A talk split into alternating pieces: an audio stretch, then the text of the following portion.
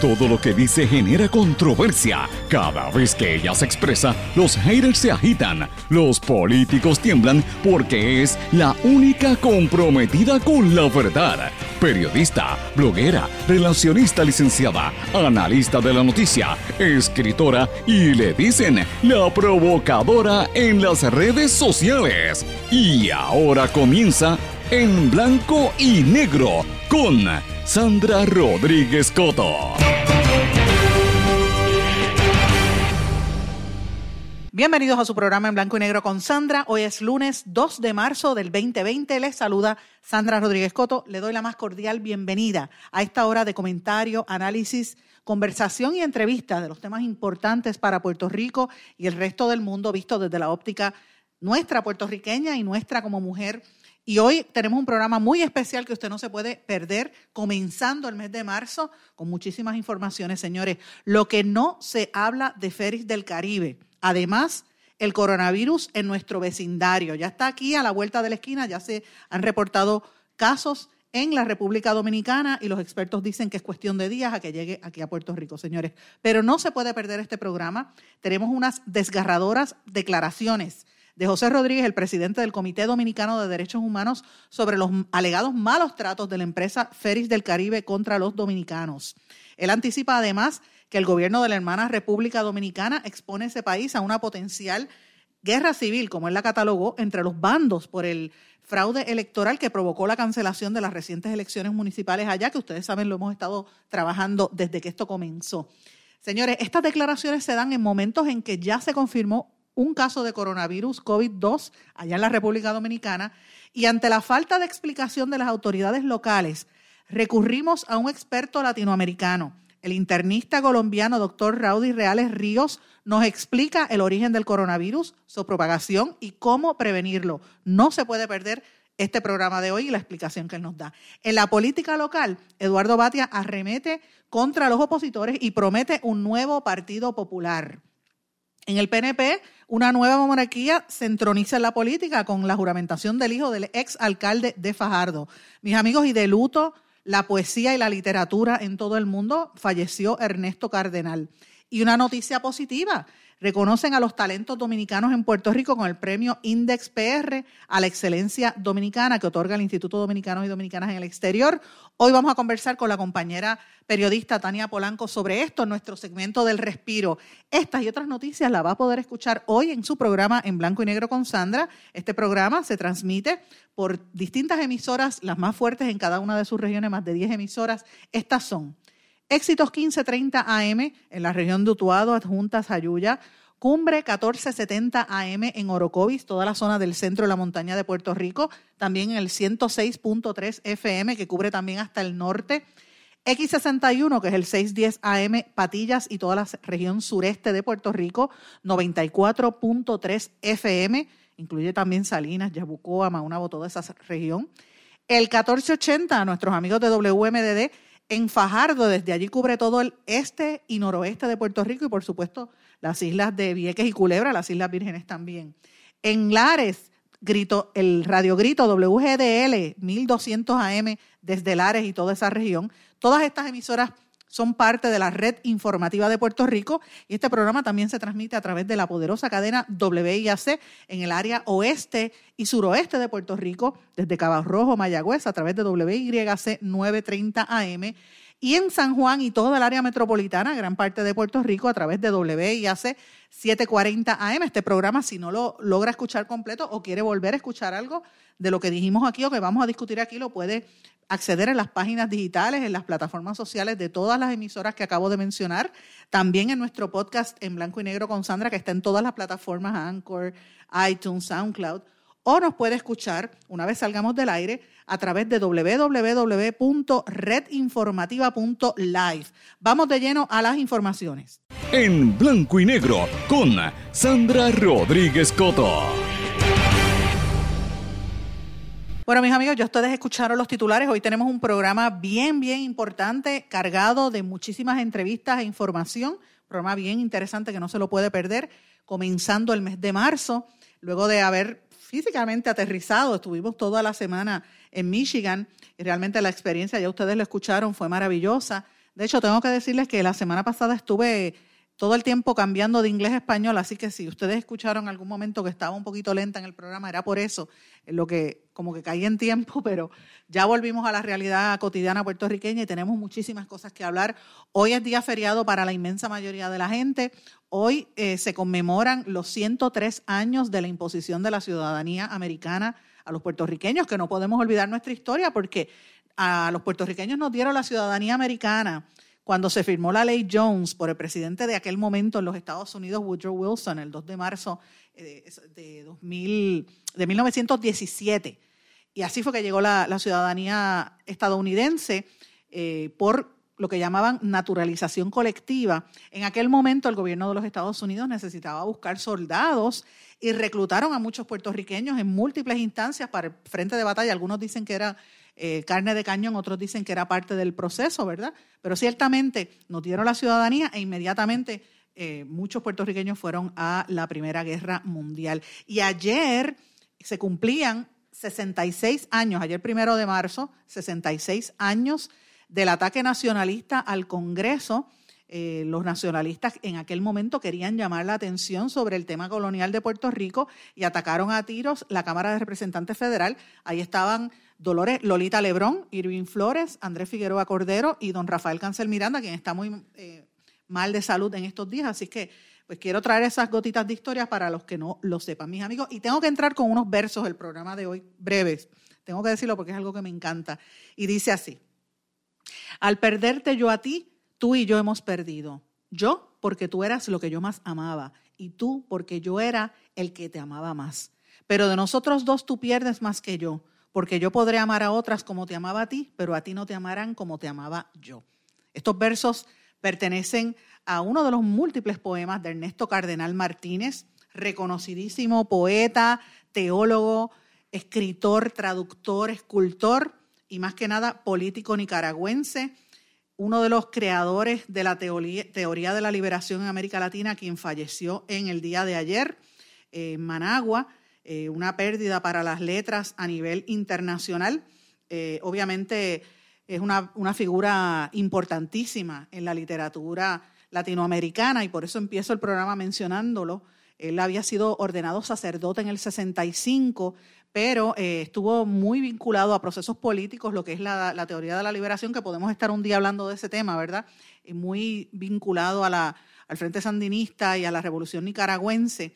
Eh, y obviamente él recibió una serie de premios eh, a, través de su vida, pero el Papa Juan Pablo II, en una visita que él hizo a Nicaragua en el 83, lo amonestó, lo recriminó llamándolo apóstata y de hecho lo regañó públicamente, lo, humilló públicamente y luego, de hecho, le quitó hasta el, el, ejercicio del sacerdocio, lo castigó a él y a su hermano, él tenía un hermano, Fernando Cardenal, también y a otros sacerdotes que estaban en eso. No vino a ser sino hasta el 2014 que el Papa Francisco ordenó levantar ese castigo y pues él pudo continuar. Ernesto Cardenal estuvo aquí en Puerto Rico, sin, sin mal no recuerdo, y por lo que ha dicho el profesor eh, Jesús Delgado Burgos en el 2003 que vino a la universidad a presentar un libro. Yo tengo el grato honor de, de, estar en una editorial, Editorial Travalis Editores, que es la editorial que me ha publicado uno de los libros más recientes, el de la Bitácora de la Transmisión Radial, que también es editorial de la antología poética de, Ernesto Cardenal. Así es que eh, para mí es un honor estar en esa misma editorial que estaba un hombre de letras como fue Ernesto Cardenal. Bueno, mis amigos, tengo otras noticias importantes que tengo que ir por encima porque tenemos el programa lleno de temas eh, y uno es el de política este fin de semana. Eh, y cambiando el tema dramáticamente, aquí se entronizó una monarquía con la, eh, la herencia, por decirlo así, del trono en Fajardo de José Aníbal Meléndez, Joey, quien juramentó oficialmente para ocupar el cargo que dejó su padre, el saliente alcalde de Fajardo, Aníbal Meléndez, que como ustedes saben renunció después de 32 años al mando de la poltrona municipal. Eso fue este fin de semana. Vamos a estar cubriendo todas las incidencias y sabemos sobre todo los amigos que nos escuchan por WMDD, que están atentos a lo que vamos a estar eh, investigando y publicando recientemente y en los próximos días sobre este nuevo alcalde, que obviamente si él quiere hablar con nosotros estamos en la mejor disposición, pero tenemos información que vamos a estar sacando en las próximas semanas, así que estén atentos. En el Partido Popular, por su parte, uno de los aspirantes a la candidatura a la gobernación, Eduardo Batia, eh, que ya es precandidato, presentó su equipo de campaña y dijo que va a, combatir la impunidad y la corrupción gubernamental y promete un nuevo Partido Popular. Yo pregunto, ¿qué estará leyendo Eduardo Batia en el, electorado del Partido Popular que el resto del país no lo está viendo? No, no sabemos, pero ciertamente es un tema unánime. Todo el país está eh, frustrado con la impunidad, con la porque aquí todo el mundo se sale con la suya, los corruptos no van presos, y yo creo que por ahí es que él está eh, levantando la bandera. Habrá que ver, él está eh, nombrando entre estos al, al exalcalde de Peñuelas y expresidente de la Asociación de Alcaldes, Walter Torres, que es el director de campaña. También va a estar Robert Prats, que va a estar, que había sido eh, preaspirante a la gobernación, va a estar como portavoz de su equipo, al igual que Silamari González, que está como coordinadora de finanzas, entre otros. Así que veremos a ver eh, qué sucede a lo largo de esta campaña. Me llamó la atención porque Batia dijo en estos días, me parece que fue ayer o el sábado, no estoy clara, que no le creía al gobierno que estuviese preparado para el coronavirus. Y esto es importante que lo traigamos, señores, y lo, y lo ato a lo que dijo él por la preocupación que hay a nivel internacional, porque cómo ha ido cayendo uno tras otro las fichas de dominó en la emergencia esta del coronavirus, que recientemente desde Italia, Estados Unidos, eh, México y tan reciente como la República Dominicana ya se encontró eh, prácticamente aquí al lado de nuestra vecindaria un, turista italiano de 62 años que está en aislamiento en un, hospital allá en la República Dominicana con esta enfermedad. Así que hoy vamos a, trabajar bastante de este tema. Eh, ante la ausencia de una explicación clara sobre lo que está ocurriendo, vamos, tiene, tiene, que escuchar este programa porque vamos a hablar de eso y de otros temas, pero hay un asunto medular que yo creo que tenemos que mirar. El sábado, la empresa Ferris del Caribe eh, dio a conocer que eh, ¿verdad? El, barco llevaba unos pasajeros desde San Juan hasta la República Dominicana y eh, tuvo que regresar porque supuestamente unos desperfectos mecánicos y que supuestamente van a evaluar caso a caso a ver si le devuelven el dinero a los pasajeros, en su mayoría personas de la de la nacionalidad dominicana que utilizan el ferry para ir a visitar a sus familiares o hacer transacciones. Así que esto es una situación bien penosa, no es la primera vez que esto ocurre, ha, ocurrido en el pasado. Yo, eh, desde este espacio, eh, les, les, digo que he tratado de contactar durante este fin de semana a portavoces de esta empresa, no contestaron, con muchísimo gusto podemos recibirlos o poder hablar con ellos si, si ese es su sentir. Nunca recibimos el comunicado de prensa ni las explicaciones donde decía por qué devolvieron el barco, donde había 191 personas, entre, en su mayoría dominicanos, gente trabajadora, que los dejaron guindados prácticamente. Pero vamos a escuchar la siguiente entrevista donde hablamos en detalle sobre este tema con José Rodríguez del Comité Dominicano de Derechos Humanos sobre los malos tratos que él alega hizo la empresa Ferris del Caribe contra los dominicanos. Mis amigos, y este fin de semana hubo otra vez un incidente con el ferry de pasajeros entre Puerto Rico y la República Dominicana y vuelven otra vez a hacerle la vida imposible a nuestros hermanos dominicanos que lo que quieren ir a visitar a sus familiares allá. En línea telefónica se encuentra don José Rodríguez, el presidente del Comité Dominicano de Derechos Humanos. ¿Cómo está usted? Hola, buena. Bienvenido al programa en blanco y negro con Sandra. Yo quisiera que me explicara qué fue lo que pasó en este, en este viaje en el ferry? Pues mira, eh, las personas eh, llegaron al ferry, personas que llegaron a la una de la tarde, eh, para abordar, empiezan a abordar temprano. Ya, ya como a las siete y media, encendieron los motores del barco, pero entonces se apagó de nuevo. Ya, pero ya el día anterior, taxista me, había dicho que habían llevado eh, técnicos a chequear el barco el día anterior. De todo modo, y viendo que se le apagó el barco, que tenía un problema, ellos salen con los pasajeros para Santo Domingo, eh, a sabiendas de que el, barco tenía problemas. Cuando llegan a Guadilla, el barco se apaga de nuevo y se devuelven. Pero ¿qué sucede? Que de acuerdo a lo que nos dicen algunos de los pasajeros, ellos lo hicieron para, para que ellos gastaran dinero en comida, porque ellos venden un buffet de comida que vale 20 dólares. Hay salón de belleza, que hay personas que desde que llegan van al salón, como me explicaron algunas señoras. O sea que ellos, ellos sospechan que fue premeditadamente esto que ellos hicieron. Esto, esto ya se ha vuelto recurrente. En una ocasión dejaron un equipo de niños de, de, béisbol ah, recuerdo. En, en, Mayagüez. Lo recuerdo, sí.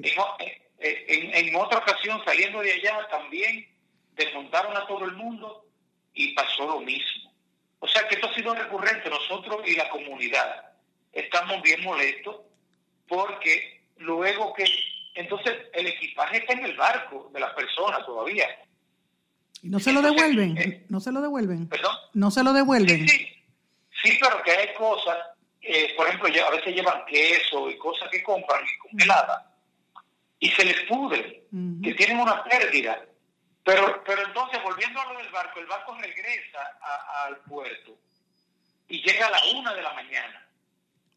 Eh, entonces lo, sacan del barco, prometiéndole que lo van a pagar cuando lleguen acá, es su pasaje, y que hay taxi esperando lo que ellos lo van a pagar, lo cual es mentira, era para sacarlos de terminar a las personas bajo mentira y engaño. Entonces, esto ya se presta para, para radicar una querella eh, en el DACO o, o con los federales, porque ellos deben ya de detener esos abusos. A veces el trato, hay personas que me hablan del trato, que también es un poco, eh, eh, un poco cruel con ellos, pues son rudos a veces con, con las personas, eh, sobre todo a veces en el área de la comida, que es un todo incluido y tú pagas 20 dólares, pero a veces cuando las personas comen y se comen algo y vuelven a, a servirse algo más, pues a veces lo tratan con indiferencia o con rudeza. O sea que son muchas cosas que tiene que mejorar el ferry. Y que usted sepa, ¿se han radicado querellas contra esta compañía de ferries? No se han radicado, que yo sepa, pero nosotros ya al ver la situación eh, eh, y viendo las respuestas que ellos dan al público, de que nadie sufrió ningún daño, que el ferry se dañó y que ellos regresaron. Ayer, eso fue ayer, que ellos emitieron un, un comunicado a raíz de la denuncia que hicimos en los diferentes medios. Pero no, no, nos, no nos satisface. ¿Sabes por qué? Porque esa persona, aparte de que ya gastó dinero en el ferry, en comida, en salón, etcétera, tienen entonces que para ir a buscar su equipaje, volver a pagar un vehículo. un compañero del comité y yo tuvimos que llevar dos señoras que no tenían dinero para regresar a su casa. Tuvimos que llevarla a su casa. Porque el problema es que la gente no se da cuenta, ¿verdad? Y lo, que tenemos que poner en perspectiva es que los dominicanos cuando viajan allá a su país de origen, lo hacen por el ferry porque es más económico y, no, estamos hablando de millonarios, porque si fuera millonario cogía su propio avión, ¿verdad? Son gente de clase trabajadora y clase pobre, que no, no es tan fácil conseguir el dinero. Eso, eso le preguntamos a varias de las personas y señoras que estaban allí. Una nos decía que ella con mucho esfuerzo, limpiando casa, cuidando ancianos, ella guardó su dinerito para llevarle, hacerle una fiestecita de cumpleaños a su hija. Y eso se fue por la borda. Porque lo que le llevaba, llevaba unas cuantas cosas congeladas y eso para la fiesta, están en el oculto y se le, se le iban a podrir. Definitivamente, aparte de que perdió ese contacto tan importante con su hija de celebrarle su cumpleaños, ella no pudo viajar en el día de ayer. Otra iba también a casarse tenía un matrimonio pautado allá, no pudo hacerlo. Un abogado tenía también un cliente que atender con urgencia también. O sea que ellos no miran nada de eso, ellos solamente piensan que el daño fue, ah, yo te devuelvo el pasaje cuando me dé la gana y te devuelvo eh, tu equipaje cuando me dé la gana. Pero hay que tienen que pagar un taxi para ir a buscar el equipaje. O sea que incurren en unos gastos que no, se, no son reembolsables. Y así se lo dijeron ayer a una señora. Y esto es obviamente, es una de múltiples cosas que se hacen contra la comunidad dominicana en Puerto Rico, que todavía eh, existen los prejuicios. Le pregunto, ¿cómo está la situación de derechos humanos con los dominicanos aquí? Pues mira, seguimos siempre en observación, porque esto, esto es un campo minado, y eh, seguimos observando la actitud de la policía municipal y estatal, seguimos observando las instituciones del gobierno, leemos le hemos hecho un, llamado a través de, la cuenta de Twitter de la, de la gobernadora que nos diga cuál es su política pública con los inmigrantes. Ella no me ha respondido. le hemos hablado a varios de, personas allegadas a ella y no hemos tenido la oportunidad de escuchar de ella cuál es la política pública que ella va a implementar con los inmigrantes o, lo está implementando, porque tenemos muchas cosas todavía que tenemos que trabajar con la comunidad inmigrante en una época donde los inmigrantes somos discriminados en Estados Unidos, eh, con, una, con una administración sumamente racista. Sí, existe la preocupación. Yo acabo de llegar a Estados Unidos y, y allá es mayoritariamente de las comunidades centroamericanas y también mexicanos. Eh, pero obviamente en Puerto Rico, pues por la cercanía, aunque yo creo, le pregunto y no me, para ver si no me equivoco, usted no entiende, yo, yo a mí tengo la, la, percepción que la migración dominicana hacia acá ha, mermado comparado a otros años. ¿Cómo es? ¿O me equivoco? En, el último mes mermó un poquito, pero estaban llegando yolas eh, bastante por la situación que hay en República Dominicana, sobre todo ahora que tenemos una fragilidad democrática con el fraude que ha cometido el gobierno en la República Dominicana. Y eso lo, hemos estado cubriendo en este programa, definitivamente, el tema de las elecciones y, la, cuestión del voto electrónico y, la ruptura que hubo también en el PLD y toda la situación allí. Eh, ¿qué, se anticipa? Porque ahora las elecciones las movieron ahora para marzo. Sí, el 15 de marzo son las próximas elecciones municipales, pero eh, seguimos teniendo una junta electoral creada a la medida del gobierno. El, el, presidente de la Junta Central Electoral de República Dominicana tiene a toda su familia cobrando sueldos de lujo del gobierno. O sea que esa junta le responde al gobierno.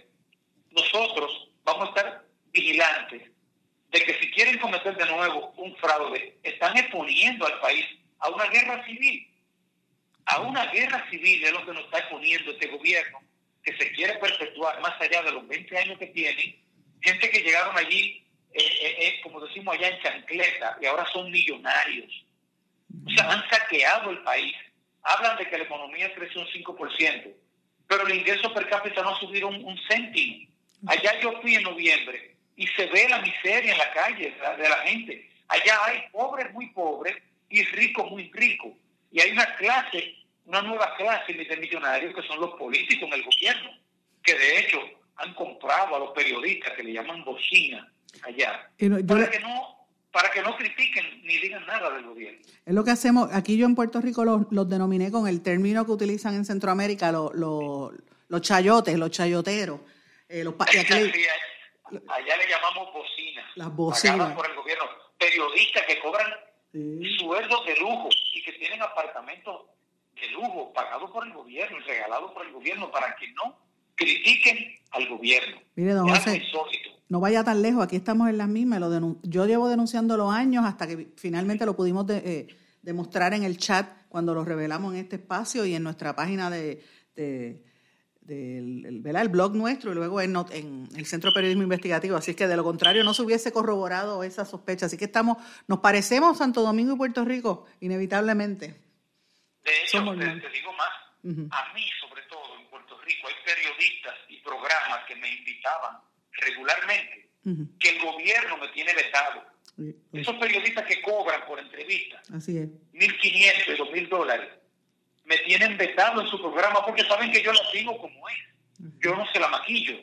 ¿Usted me entiende? Además, el Comité Dominicano no somos políticos partidistas.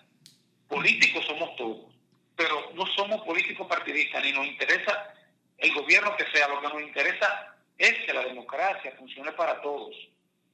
Eso es lo que debería decir. Pero yo le digo a usted, don José, en este espacio en blanco y negro con Sandra, tiene las puertas abiertas todas las veces que usted interese. Ya tiene mi forma de comunicarme, nos comunicamos y lo vamos a dejar saber aquí. Muchísimas gracias por estar con nosotros en este programa y vamos a estar atentos a lo que suceda con la compañía de, del ferry, Ferry del Caribe. Si ellos quieren tener alguna declaración, con muchísimo gusto se recibe en este espacio.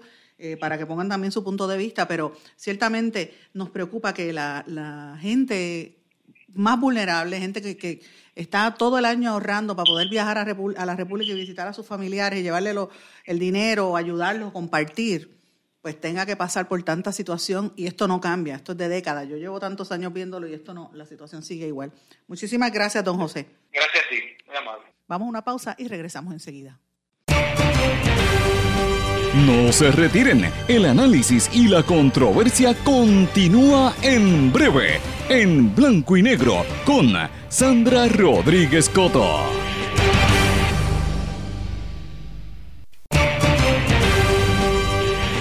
Y ya regresamos con el programa de la verdad en blanco y negro con Sandra Rodríguez Coto. Regresamos en blanco y negro con Sandra. Mis amigos, quiero presentarles en este espacio una explicación lo más sencillo posible de un tema sumamente complejo y es del tema del coronavirus. Y yo sé que hay mucho miedo en la calle, la gente está preocupada con lo que está surgiendo en torno al tema este del coronavirus.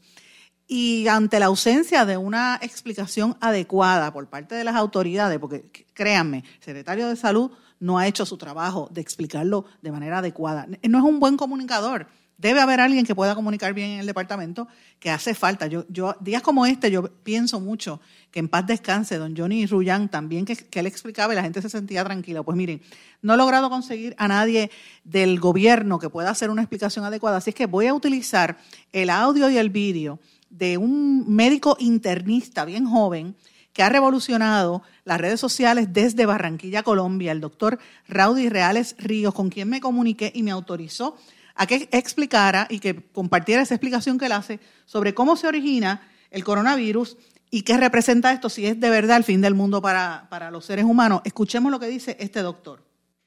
Coronavirus, mitos y verdades. ¿Es el fin del mundo o es una simple infección viral más? Actualmente existe una alerta mundial por una infección viral que surge en una provincia china que tiene la capacidad de producir una neumonía severa y tiene una tasa de letalidad cercana al 2%. Esta neumonía es causada por un virus tipo ARN de gran envoltura que inicialmente se conoció como coronavirus. Pero ¿en dónde surge este virus?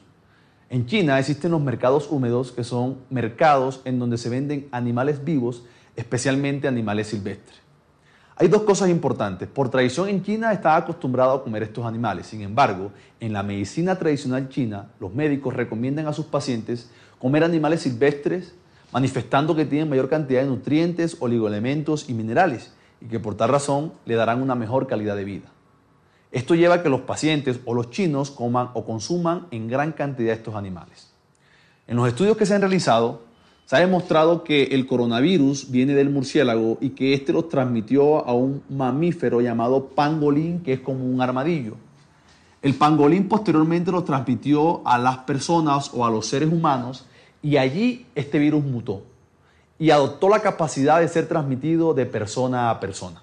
Este virus tiene la capacidad de producir una infección respiratoria muy leve, es decir, un resfriado común o un catarro, en la gran mayoría de los casos. Pero también puede producir una neumonía severa que puede causar la muerte de los pacientes.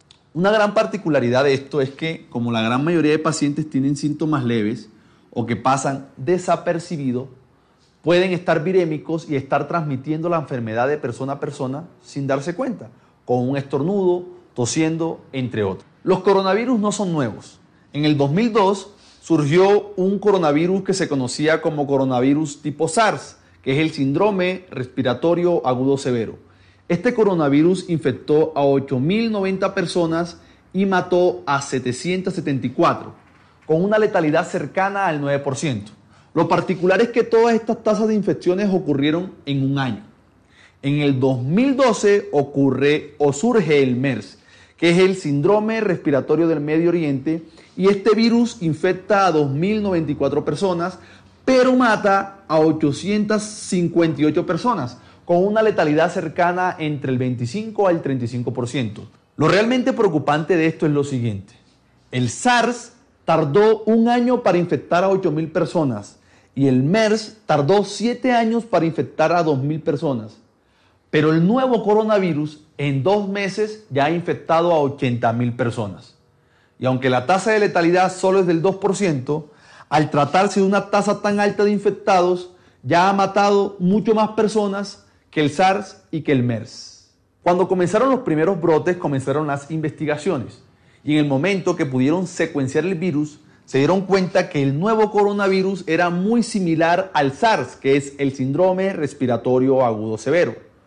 Inicialmente se conoció como nuevo coronavirus, pero al ser tan similar genéticamente al SARS, actualmente este virus se conoce como SARS coronavirus tipo 2, es decir, es la continuación del virus que nos afectó en el 2002.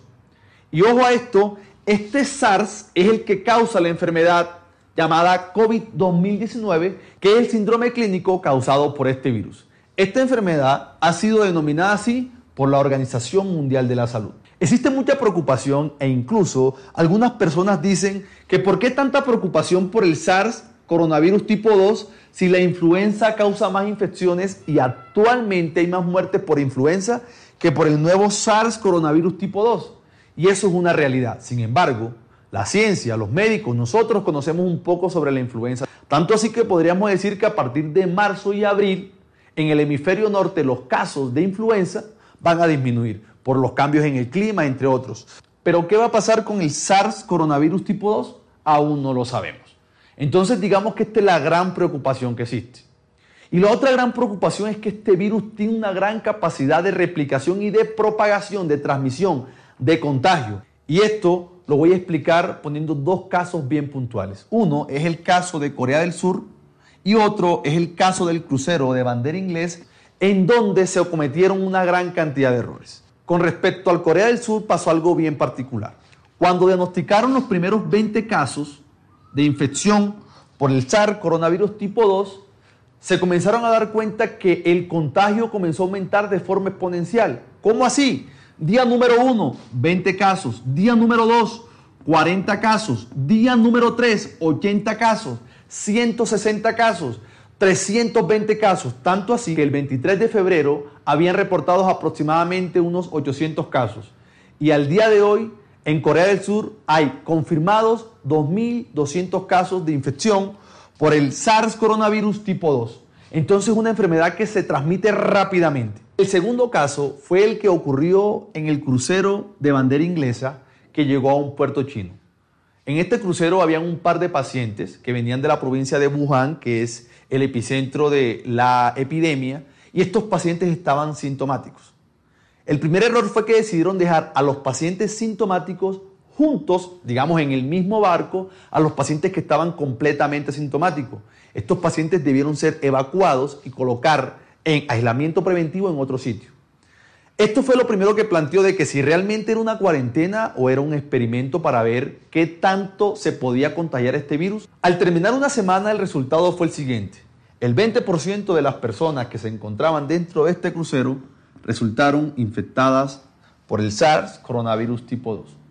De esto ya existen las dos primeras víctimas, razón por la cual esto fue un gran error. Incluso el día de ayer el gobierno chino admitió el gran error que cometió dejando a todas las personas dentro de este crucero. Con estos dos casos puntuales podemos denotar de que es un virus que tiene la capacidad de propagarse rápidamente. Tiene la característica de ser un virus pandémico. Pero ¿es una pandemia o no es una pandemia? La OMS recientemente dijo que es una potencial pandemia. Pero definamos qué es una pandemia. Una pandemia es cuando una enfermedad infecciosa afecta a dos territorios geográficamente distintos, pero que los casos son autóctonos.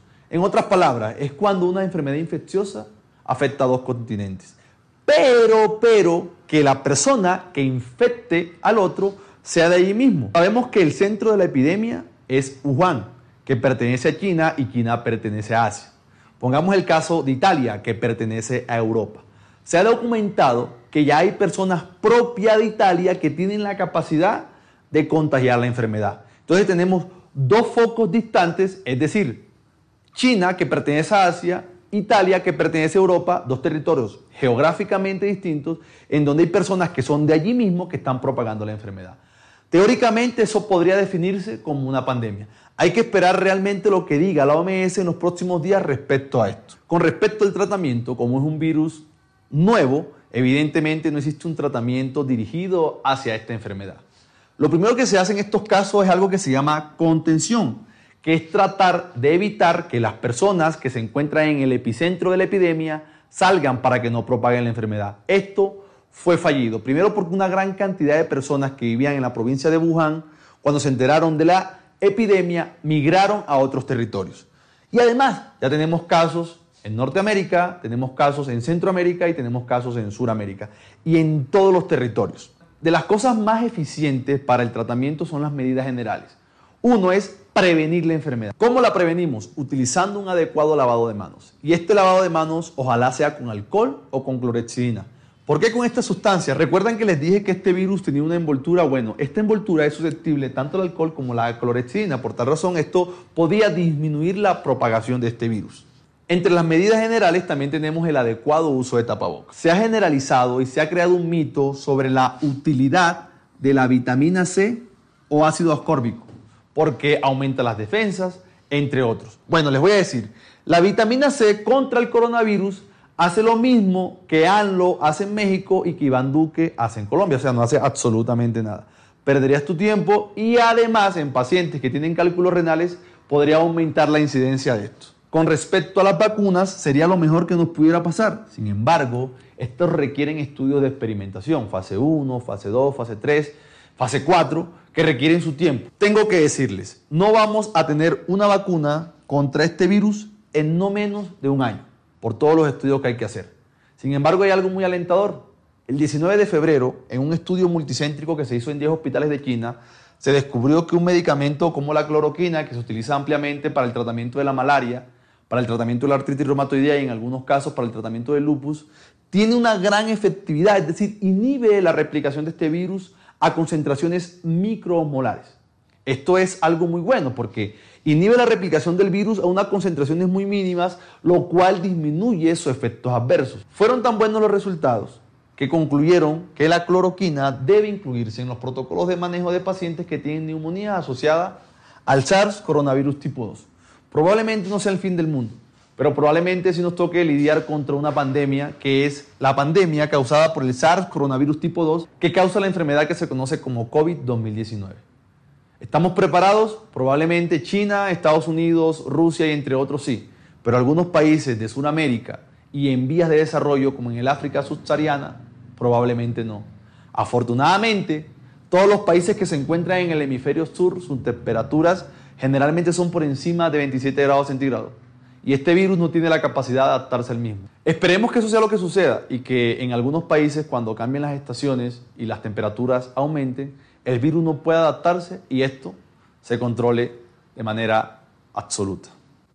Ahí ustedes escucharon la explicación del doctor Rowdy. Eh, eh, lo pueden conseguir en sus redes sociales arroba doctor dr. Se escribe R-A-W-D-Y. Rowdy Reales Río, como dije, es un médico internista de Barranquilla, Colombia que está revolucionando las redes sociales por sus explicaciones tan sencillas de estos temas. Y como les dije, mis amigos, y, él, ha explicado ahí en todo este momento, esta situación ya lleva sobre 80 mil personas infectadas en todo el mundo. Ya sabemos que en la República Dominicana hay, en Estados Unidos tan reciente como en Rhode Island han encontrado otros casos, China, Irán, Italia, España, Estados Unidos, México e incluso hasta la República Dominicana.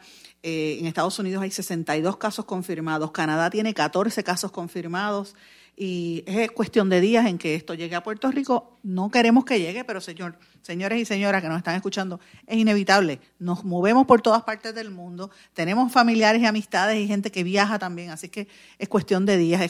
Lo importante es que nos preparemos, nos eduquemos y más que nada nos cuidemos a nosotros mismos y cuidemos a las poblaciones más vulnerables, que son nuestros niños, nuestros envejecientes y obviamente a nosotros mismos. Vamos a una pausa y regresamos enseguida. No se retiren, el análisis y la controversia continúa en breve, en blanco y negro, con Sandra Rodríguez Coto.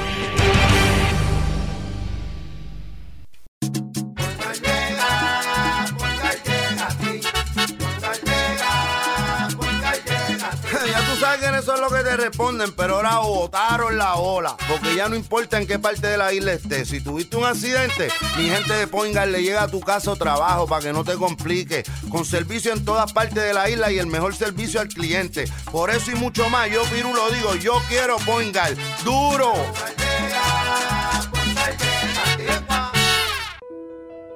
¿Sabemos cuántas personas murieron de verdad durante el huracán María? A usted lo escucharon en el momento de mayor desesperación. ¿Todavía siente aquellas noches a oscuras y de incertidumbre? ¿Qué pasó mientras los vientos azotaban y luego en aquellos días y semanas después cuando no había sistema de comunicaciones? Reviva cada minuto con una narrativa real sobre lo que pasó en la bitácora de una transmisión radial, catalogado como uno de los mejores libros del año 2018 por la crítica literaria. Es una lectura necesaria porque no podemos queremos olvidar nuestra historia para que esta no se repita. Bitácora de una transmisión radial, disponible en las principales librerías a través de todo Puerto Rico y en la internet lo consigue en Amazon, en libros787.com y en travaliseditores.com, publicado por Travalis Editores. Quítese el dolor de cabeza con sus obligaciones de contabilidad con los servicios que presta Villalba y Villalba Company, directo, personal y con sensibilidad humana. Lo que se busca en un verdadero asesor de contabilidad para todo tipo de servicio de contabilidad, pago de IBU, pago de nómina, informes trimestrales y anuales y otros. Ofrecen servicio directo personalizado. Villalba y Villalba Company. Para orientaciones, su teléfono el 939-336-5774.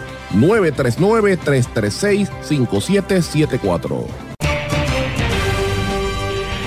Y ya regresamos con el programa de la verdad en blanco y negro con Sandra Rodríguez Coto. Amigos, este fin de semana se estuvo otorgando aquí en Puerto Rico una serie de reconocimientos a personas de la comunidad dominicana o personas vinculadas a la comunidad dominicana que recibieron el premio Index, que son reconocimientos que se le dan por sus aportaciones aquí en Puerto Rico y este representaba el año 2019. Con nosotros se encuentra en línea telefónica una colega periodista, investigadora, comunicadora también y amiga, Tania Polanco. Tania, ¿cómo estás? Hola Sandra, qué gusto. Gracias por estar con nosotros. Quería, quería que habláramos un poquito sobre los premios Index y, y en qué consiste y quiénes fueron los reconocidos este fin de semana. Muy bien. Pues mira, el premio es una iniciativa de gobierno dominicano en la isla. Se otorga a través del Instituto de Dominicanos en el Exterior y el Consulado de la República Dominicana. La iniciativa eh, tiene por espíritu eh, reconocer la trayectoria meritoria de dominicanos que han escogido Puerto Rico como su hogar eh, y como su segunda patria. estamos hablando de dominicanos que tienen muchos años aquí en Puerto Rico y que desde distintos ámbitos, distintas áreas, han tenido una trayectoria de trabajo marcada por el esfuerzo, la superación, el logro de metas eh, y aportes también a la, a la sociedad que nos acoge, ¿verdad? Que es eh, Puerto Rico. En esta ocasión, en la tercera edición del premio, eh, nos visitó para hacer entrega de los reconocimientos el viceministro de Relaciones Exteriores de la República Dominicana, Carlos Gabriel García. El acto se hizo en el Teatro Arribí a casa llena, Sandra. Sí, me dijeron. Eh, participaron organizaciones eh, de la comunidad dominicana, eh, representantes de instituciones puertorriqueñas, funcionarios de gobierno de ambas islas.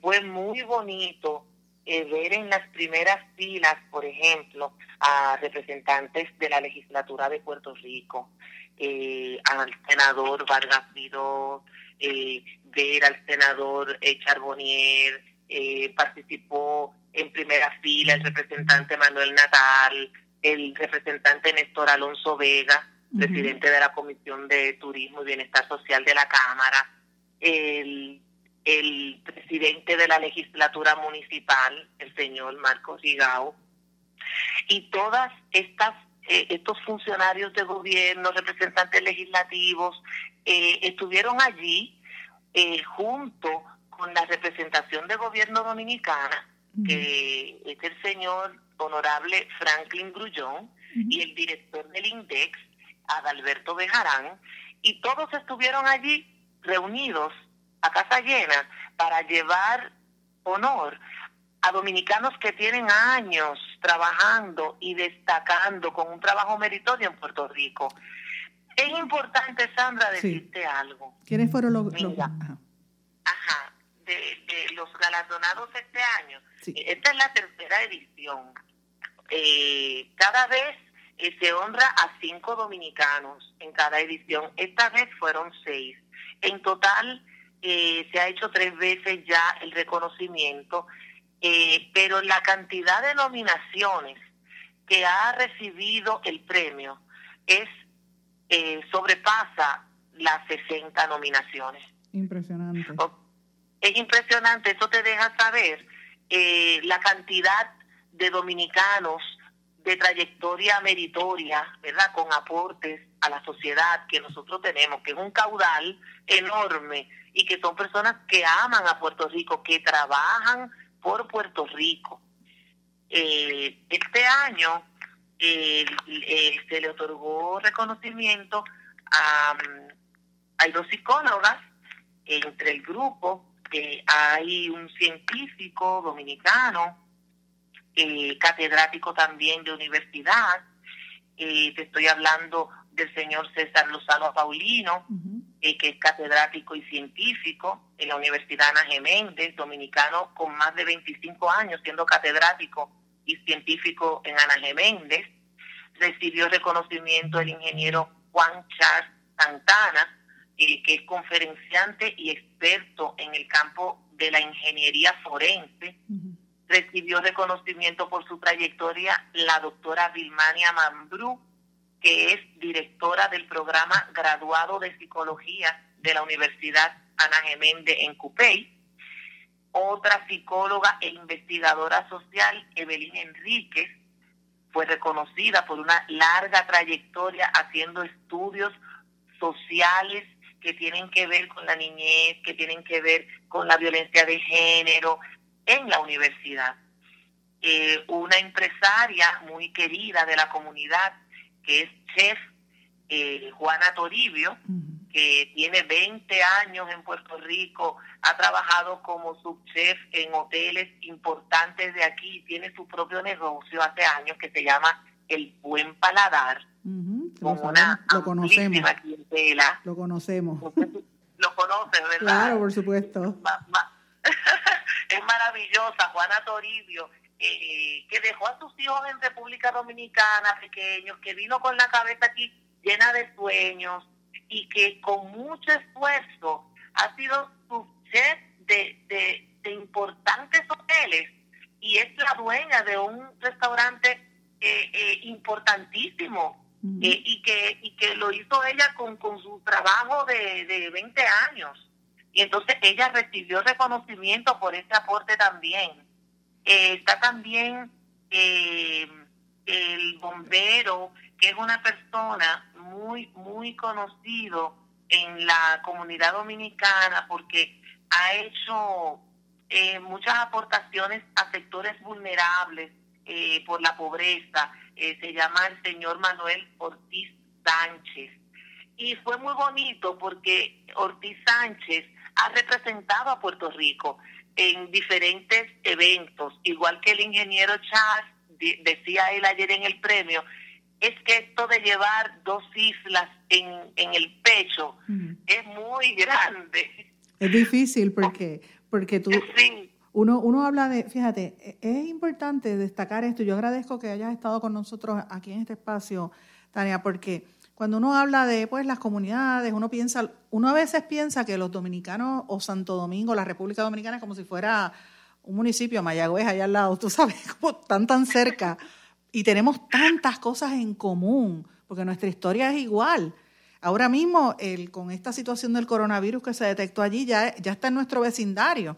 Es cuestión de, de tiempo que pase aquí, Dios no lo quiera, pero la realidad es que tenemos una historia común. Sin embargo, nos olvidamos de las dificultades y los retos que tienen la gente que viene emigrando, como estamos emigrando nosotros ahora a tantas partes del mundo y como por muchos años emigramos a la República Dominicana buscando un mejor porvenir. Eh, y por décadas venían y vienen todavía dominicanos para acá. Así que eh, no es tan fácil uno hacerse camino a pesar de ser tan parecidos, eh, como quiera que sea otro país. Así es que es doblemente importante este reconocimiento. Yo creo que por eso es que había representación de políticos de todas las ideologías también ahí. Así es, y es importante destacar, Sandra, eh, que se trata de, de hombres y mujeres, ¿verdad?, que llegaron aquí como inmigrantes y que, como tú bien dices, eh, eh, no es fácil dejar tu país, dejar a familiares, eh, dejar todo lo que no te cabe en una maleta y llegar a un lugar y comenzar de nuevo y padecer mil obstáculos, ¿verdad? Que son los propios de la inmigración. Y encima de eso, destacarte. Así es. Porque eso es una hazaña. Pero a mí me a mí me encanta que haya que y espero que pues todos los años sigan otorgando este premio y me encanta porque también rompe con ese mito y esos estereotipos y los prejuicios que muchas veces hay por la misma xenofobia que existe en algunos sectores, desgraciadamente. La vivimos ahora los puertorriqueños que muchos de los que se están mudando al sur de la Florida y otros estados, por muchos años la vivimos en Nueva York y muchos hermanos dominicanos y de otros países la han vivido aquí también. Así que eh, me encanta que se destaque las aportaciones. Tengo que decir que el que conoce la historia de Puerto Rico sabe que mucha de nuestra historia se basa en, el aprendizaje y en las aportaciones de hermanos dominicanos y viceversa, que hemos estado hermanados toda la historia. Tengo que destacar también que en la entrega de premios, según la información que tengo, había también de invitadas a las nietas de don Pedro Albizus Campo que estuvieron allí. O sea que había representación estadista, independentista, popular, libre asociación. O sea, había de todos los países, de, perdón, de todos los partidos políticos y todos, los sectores. porque eso fue lo, lo bonito, muy bonito. Fue un acto muy emotivo. Eh, porque había representación, sí, eh, de todos los sectores. Fue como, vamos a dejarlo de la política, vamos a hablar de dominicanos y de puertorriqueños. Y en todo el acto, ¿verdad? Hubo eh, mucha alusión a mm, figuras históricas, personalidades muy queridas. ¿Qué nos sentimos nosotros por Eugenio María de Hostos? Eh, por ejemplo, eh, eh, la madre de Juan Bosch, de nuestro Juan Bosch, era puertorriqueña. Así es. la madre de nuestro poeta nacional, Pedro Mir, era puertorriqueña. Pero el papá del doctor Emeterio Betance, que tanto queremos, era dominicano. Así es, por eso es que toda la vida hemos estado, eso es importante que lo destaque, toda la vida hemos estado hermanados y yo lamento tan profundamente no haber podido estar presente, pero como bien sabe, yo estaba ese mismo día viajando, regresando a Puerto Rico, así que no pude estar presente en la actividad, pero no me la voy a perder y por eso he querido dedicarle este tiempo. Tania, te agradezco que hayas estado con nosotros en Blanco y Negro con Sandra. Sabes que aquí están las puertas abiertas siempre este programa para cualquier cosa que quieras dejar saber de la comunidad dominicana y de cualquier otro tema que quieras. Eh, y gracias, por darme la información. Gracias. Tú fuiste una invitada especial en este evento y estuviste con nosotros allí porque te sentimos allí. Tu presencia estuvo con nosotros porque eres de las personas que, que, que comunican en el buen sentido de la palabra, ¿verdad? Eh, desde una balanza eh, bien equilibrada eh, todo lo que tiene que ver con no solo con noticias, eh, ¿verdad?, dominicanas, sino con, con noticias de todo lo que nos interesa a la sociedad. Te agradecemos mucho y un abrazo muy grande. Muchísimas gracias a ti, mis amigos. Tenemos que dejarlo aquí. El programa se nos terminó por el día de hoy. No sin antes despedirme, quiero dejarles a todos que pasen muy buenas tardes. Me despido con mi amiga Tania Polanco y nos vemos mañana aquí en Blanco y Negro con Sandra. ¿Se quedó con ganas de más? Busque a Sandra Rodríguez Coto en las redes sociales o acceda a en blanco y porque a la hora de decir la verdad solo hay una persona en la cual se puede confiar. Sandra Rodríguez Coto en blanco y negro.